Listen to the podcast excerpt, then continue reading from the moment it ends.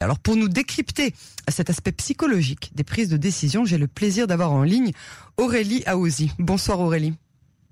Bonsoir Yael.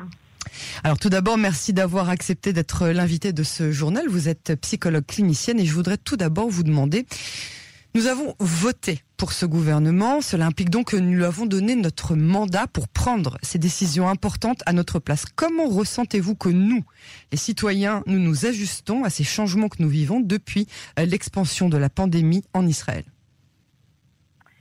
Écoutez, Yael, la, question se pose en effet euh, d'un point de vue, on va dire, euh, psychologique, puisque ce qu'on peut penser finalement, c'est que ce gouvernement euh, c'est un peu un, un, père symbolique, en tout cas des parents symboliques pour nous. C'est-à-dire qu'ils sont censés euh, prendre des décisions bienveillantes et qui sont dans notre intérêt. Donc je crois que euh, toute la difficulté actuelle, euh, c'est essentiellement les désaccords qu'il y a entre les citoyens israéliens.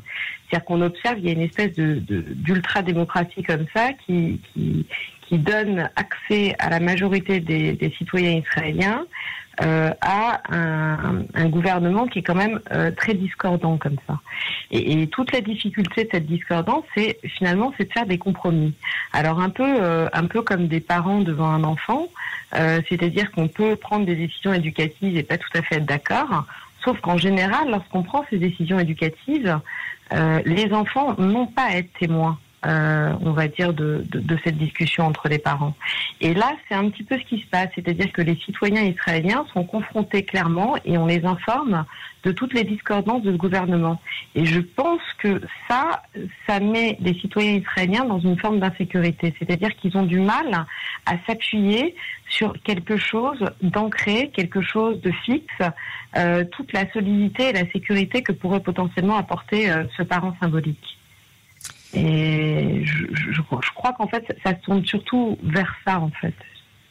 Alors, si on est d'accord sur le postulat de base que le gouvernement n'arrive pas à parler à l'unisson, à l'unisson, notamment à cause des tensions hein, qui existent au sein même de la coalition entre les deux grands partis, comment peut-on s'assurer que ces décisions sont réellement prises dans notre intérêt? Quelle doit être en fait notre propre démarche dans ce chaos?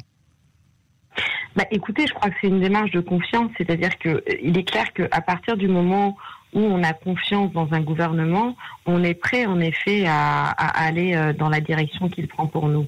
Là, la difficulté, c'est que c'est très difficile d'être en confiance, euh, puisqu'on voit bien qu'il y a des discordances qui sont assez importantes. Et je crois que ça, rassure, euh, ça rassure pas forcément les citoyens. Et, du coup, ils ont envie d'aller voir ailleurs. Alors, ils ont envie parfois de manifester, ils ont envie de se rebeller, euh, un petit peu comme euh, les décisions qui sont prises entre deux parents discordants euh, face à un adolescent. Et, et l'adolescent, à un moment donné, bah, il se rebelle. Donc et c'est pour essayer de trouver son propre chemin. Et là, c'est un peu ce qu'on observe en ce moment, c'est-à-dire euh, beaucoup de mouvements, de manifestations, de rébellions, euh, la grève de ces infirmières, euh, ces manifestants, ces indépendants, et je crois que ça et ça montre clairement qu'il y a une forme d'insécurité de ce côté-là. C'est quelque chose que vous ressentez vous-même en tant que psychologue clinicienne?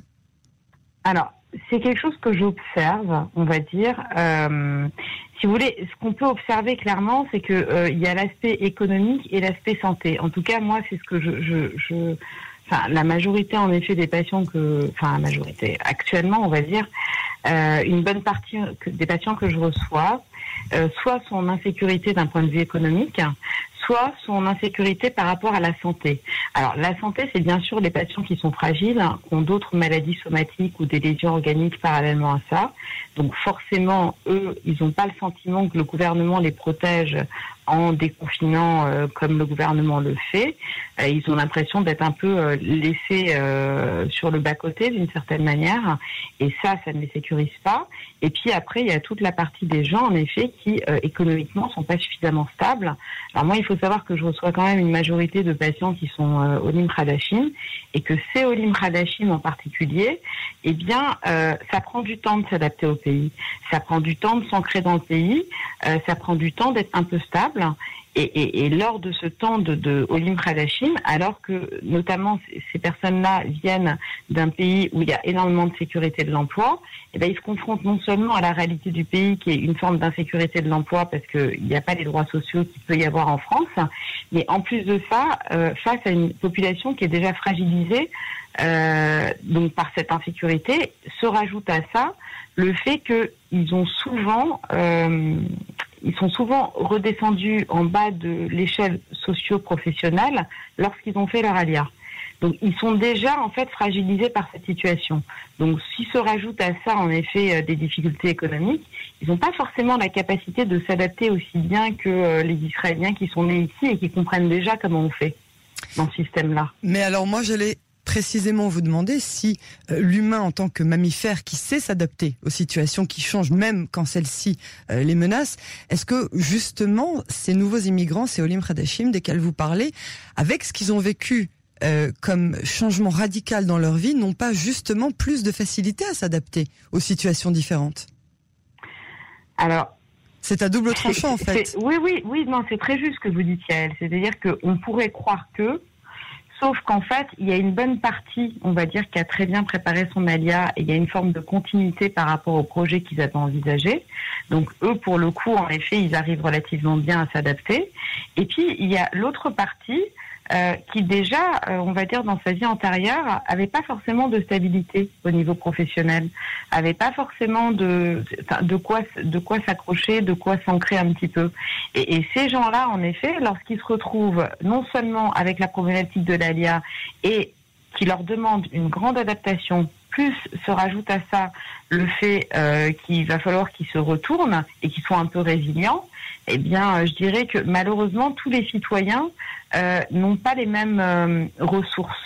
Et ça, faut aussi en tenir compte. C'est-à-dire qu'il y a des gens qui sont beaucoup plus fragilisés que d'autres parce que déjà, ils n'ont pas eu une vie qui leur a permis d'avoir une continuité d'être, qui, ou en tout cas une espèce de routine qui est suffisamment sécurisée pour pouvoir penser qu'aujourd'hui, ils ont les outils pour s'adapter à nouveau.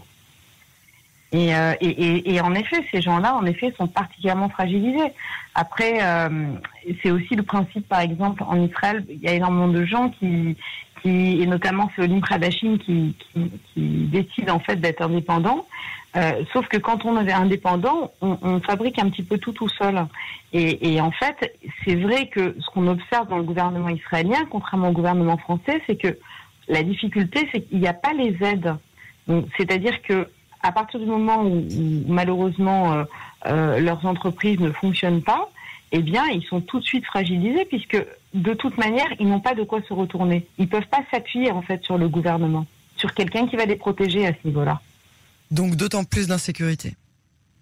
Donc d'autant plus d'insécurité, oui. Je, je, crois que c'est ce qu'on peut un peu en, en conclure. Alors qu'est-ce que vous qu'est-ce que vous nous préconisez comme euh, comme solution? Qu'est-ce que vous nous conseilleriez euh, de faire nous, les citoyens, qu'on soit nouveaux immigrants ou pas, qu'on comprenne tout à fait l'hébreu assez bien pour pouvoir s'informer ou pas, euh, qu'on ait le sentiment d'être en sécurité ou pas, qu'est-ce qu'on devrait faire à votre avis? Bah, je crois que la question de, se pose en effet la préparation de l'ALIA, c'est-à-dire que beaucoup de ces nouveaux euh, immigrants euh, sont arrivés euh, un petit peu parfois dans un contexte de fuite, de peur de leur pays d'origine, et du coup ils n'ont pas vraiment eu le temps de prendre en considération les difficultés auxquelles le pays allait les confronter, les changements et la capacité d'adaptation. Donc en fait, moi c'est vrai que j'ai plus envie de tabler sur l'idée que ces Olim Kardashian doivent absolument en effet apprendre l'hébreu que c'est un gros facteur d'intégration, s'intégrer dans la société israélienne et, euh, et, ça leur donne, si vous voulez, une espèce de sécurité parce qu'ils ont l'impression de faire partie d'un tout.